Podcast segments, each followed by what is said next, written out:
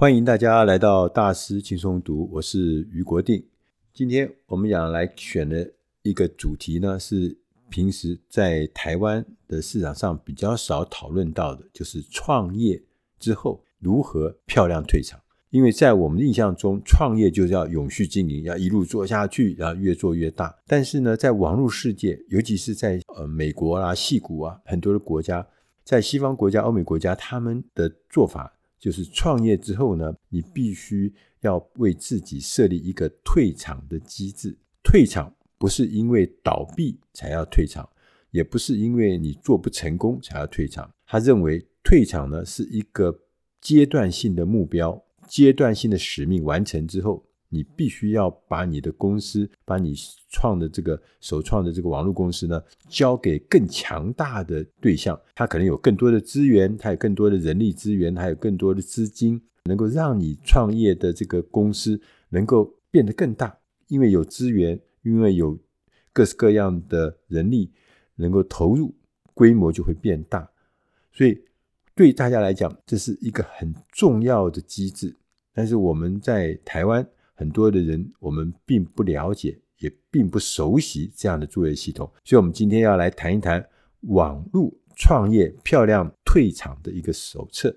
这本书的英文名字叫做《Expreneurs Playbook》，作者 Joe Velli，乔维利呢，他是一位连续的创业家，他也是这个退场的创业家，就是说，他常常做了一家新的创业。的事业，但是他也想办法，也能让这个事业找到对的接手的后一家。这下手呢，把他接去以后呢，会把他的原来的事业变得更大。所以我们就说他是一个连续的创业家。他到目前为止已经创办了六家公司，并且把这六家公司都分别出售。他通过各式各样的方式来跟大家，包含这个 podcast 啊、专题演讲或智囊团的方式，来指导很多很多的创业家。他很专长帮助大家来做这个所谓企业并购，让大家能够在企业整并或是收购专事业里面呢，能够享受到一些专业的服务。所以乔维里呢，他是这个领域的专家。我们在过去啊，我们常常会听到很多的我们在大轻松读选读的一些书，他的书的作者呢。他有一个特别的职称，叫做连续创业家。所以，我们当时我们就觉得，哎，哇，好厉害啊！在我们传统的概念里面，创业家能够创一家公司，从无到有，从有变大，这已经很伟大了。怎么可能会做到连续的创业家呢？Serial entrepreneur，那这简直不可思议嘛！后来我们重新的研究之后，我们才发现，哦，原来是这样子的。他们所谓的延续创业家，就是说他不是一家公司从头做到老，也不是从头做到尾，要不然就是做的天荒地老的时候，要不然就是做到倒闭的时候，不是这样子。他们是在不同的时段、不同最佳的时机，他认为这应该是可以出售，然后呢，让更适当的人来做。他说，当我们决定要出售公司的时候，一般来讲可能会有几种状况。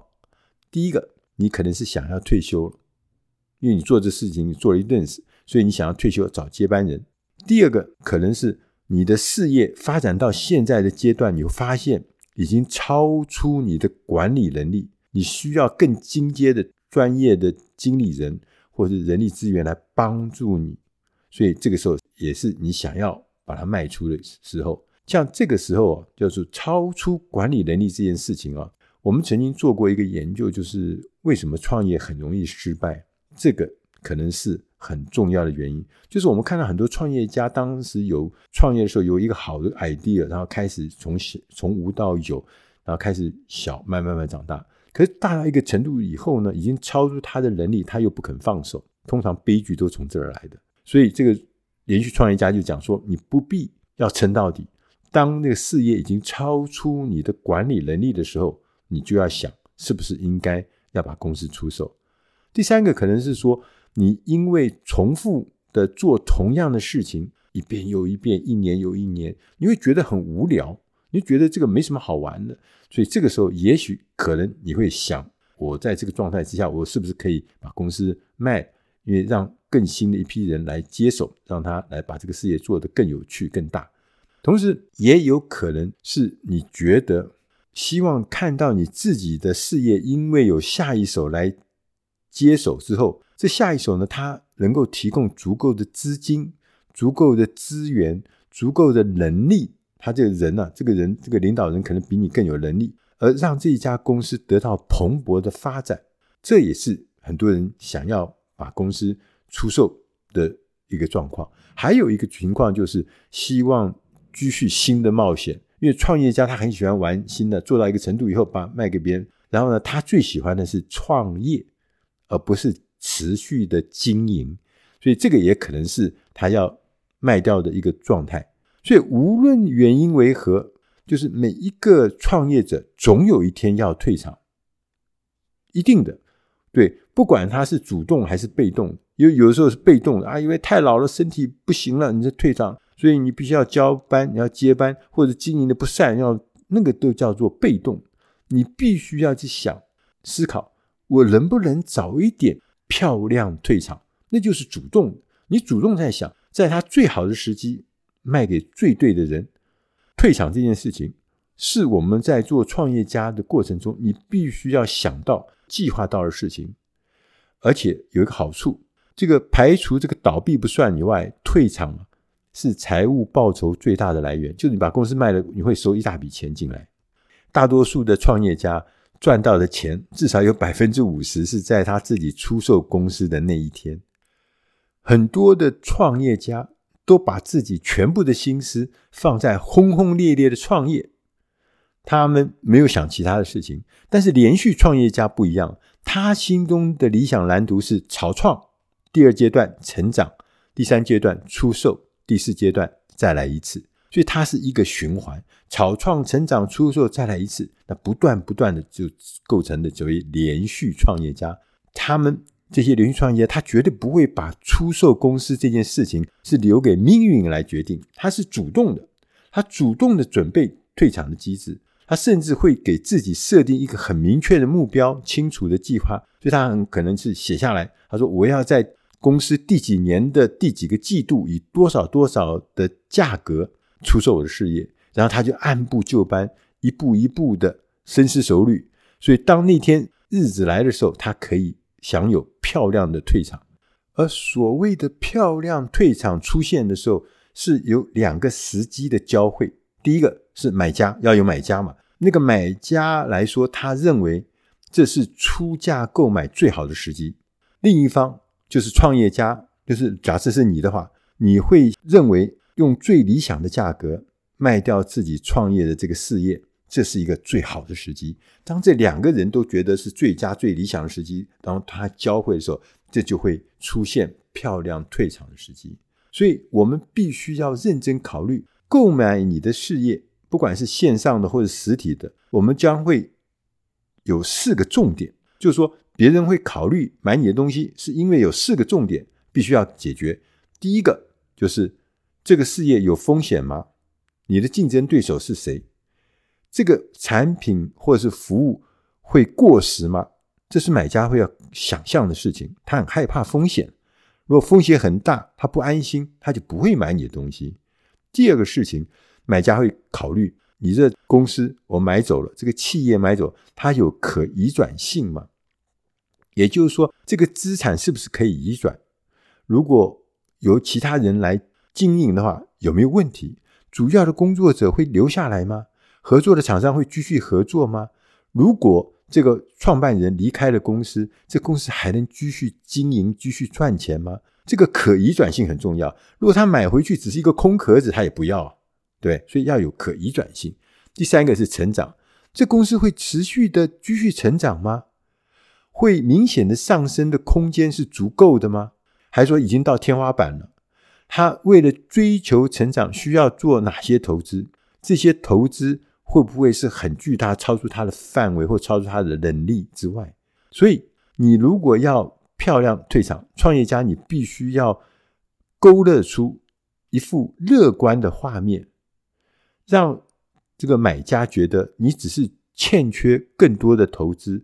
更好的管理，更多的资源，因为未来是一片大的成长的空间在等待着他。第四个事情是很重要，就是文书凭证，就是说你必须要提供一些可靠的书面资料，譬如说财务报表。那你的财务报表可能是经过一些优良的会计师事务所给你做认证，说，哎，这个财务报表是正确的。同时，你有一些必要的工作操作手册，不能买去是买一个空壳子。那真正的操作，还有说所有的生产的流程或者什么配方啊，什么独家的配方，这些东西都是要做成可靠的书面资料，让这些买家他可以评估风险。他可以评估成长的机会，他可以评估可移转性。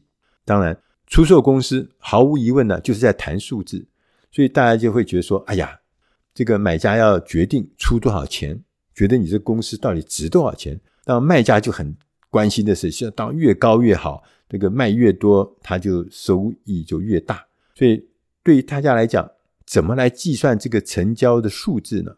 一般来讲，呃，市场上它是有一些方法。最多的方法是以叫做卖方可支配所得乘以一个倍数来出价。什么叫做可支配所得？可支配所得有两件事情，有两个项目。第一个项目就是净收益，你赚多少钱？你一年可以赚多少钱？可以赚一百万还是赚一千万？这个就叫净收益。那净收益呢，是财务报表上你就可以看得到，这没有问题。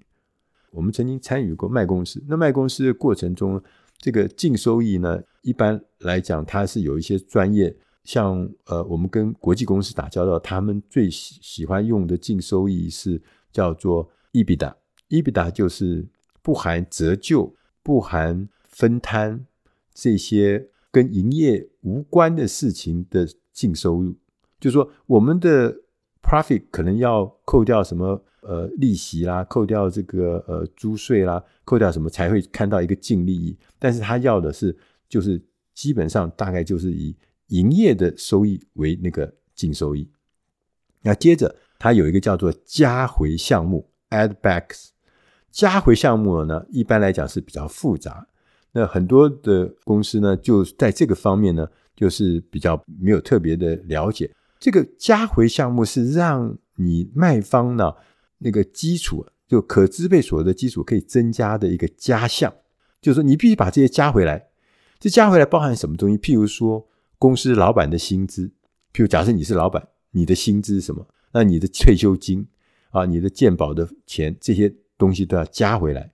然后呢，另外有一个容易被遗漏的部分，就是你们。假设是网站公司，你最近的网站有没有重新设计？有没有重新花钱啊，做了新的功能、新的设计，让这个网站还可以再继续再用好几年，不用再做更大更改？那像这样子的成本，就是可以加回来，变成你卖出的时候的加项可支配所得。所以这些东西你把它加起来以后呢，林林总总的加起来以后呢，你就会找到一个我们刚刚讲的一个基础，那个基础就叫做可支配所得，卖方的可支配所得，然后接着乘以一个倍数，那到底几倍才合理啊？对不对？那一定会吵啊，一定会说啊，一定会每个人都看法不一样啊。根据他们市场上的过去的经验，实体的产品就卖东西卖实体的。如果你的实体是有一个网站，用网站来卖东西啊，这个网络事业呢，它如果这个网站是你自己经营的，还是说你没有自己的网站，你是放在第三方平台，比如像放在什么 Amazon 啊、PC Home 啊、淘宝啊，这叫做第三方平台，这两者的倍数是不一样。如果按照美国戏股他们一般的做法说。如果你的卖方可支配所得大概是在十万块美金，还是一百万美金，这两个倍数都不一样。那我们在这个书上，它有列一个表，你可以上去查。那以十万块美金，就是说你一年大概呃，就是大概有这个可支配所得大概三百万台币的话，它的倍数大概是三倍到四倍，也就是。三百万的话，你可以卖到九百万到一千二百万，那这是什么？这是你自己家里拥有自家的网站的时候的倍数，三倍到四倍。但如果说你没有自家的网站，你是放在什么 PC Home 啊，放在 Amazon 啊，放在淘宝上的时候，你的倍数就要往下减一格，就变成两倍到三倍。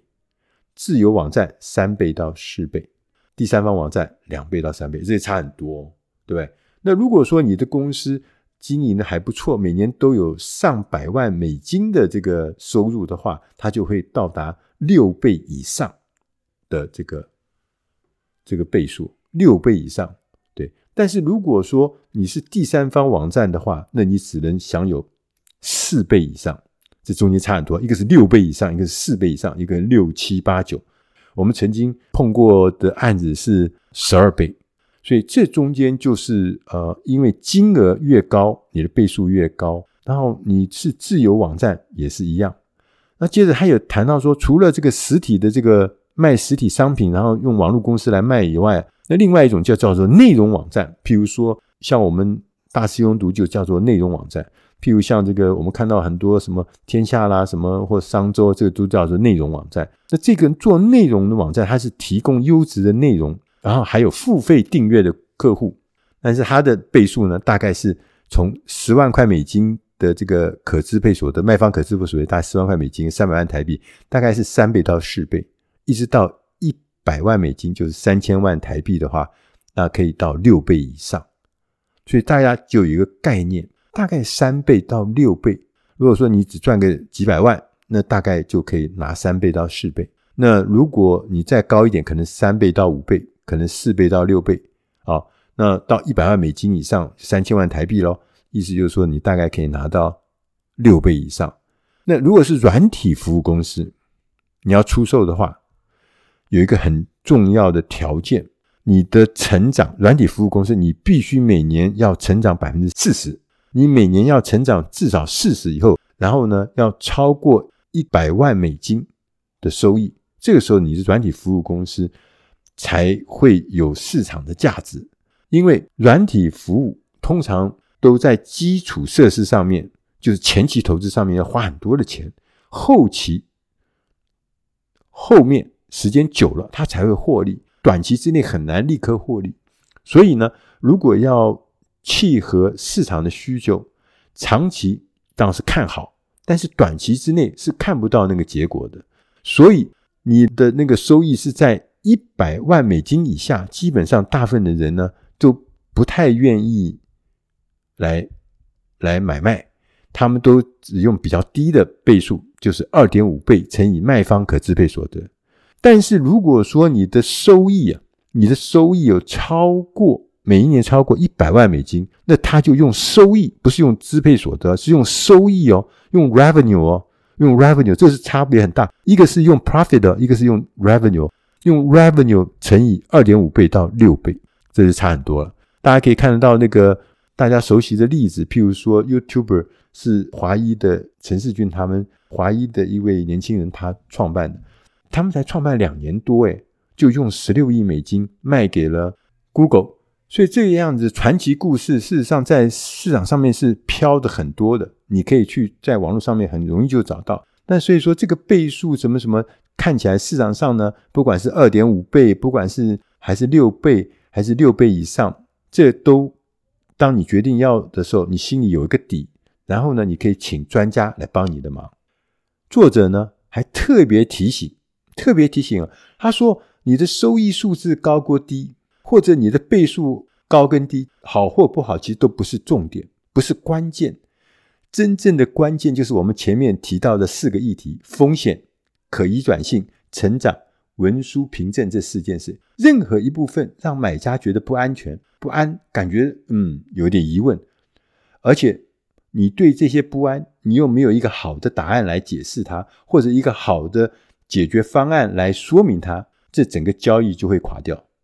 所以不是你在那边算啊，在那边想啊，就这么简单而已。同时，对于你这个人，这个创办人也很重要。就如果买家对你这个创办人有疑虑，譬如说他在这个社群媒体 Facebook 上面，或者在 IG 上面有看到一些不当的贴文，包含人家批评你，或者是你的一些批评人家的一些态度或者一些事情、一些看法，他们有疑虑，对你这个人有疑虑，对你的品格有疑虑，对你过去的信用有疑虑的话，他也不会跟你来成交。为什么？因为他会害怕，那可能会是觉得说我买这东西可能是一个骗子。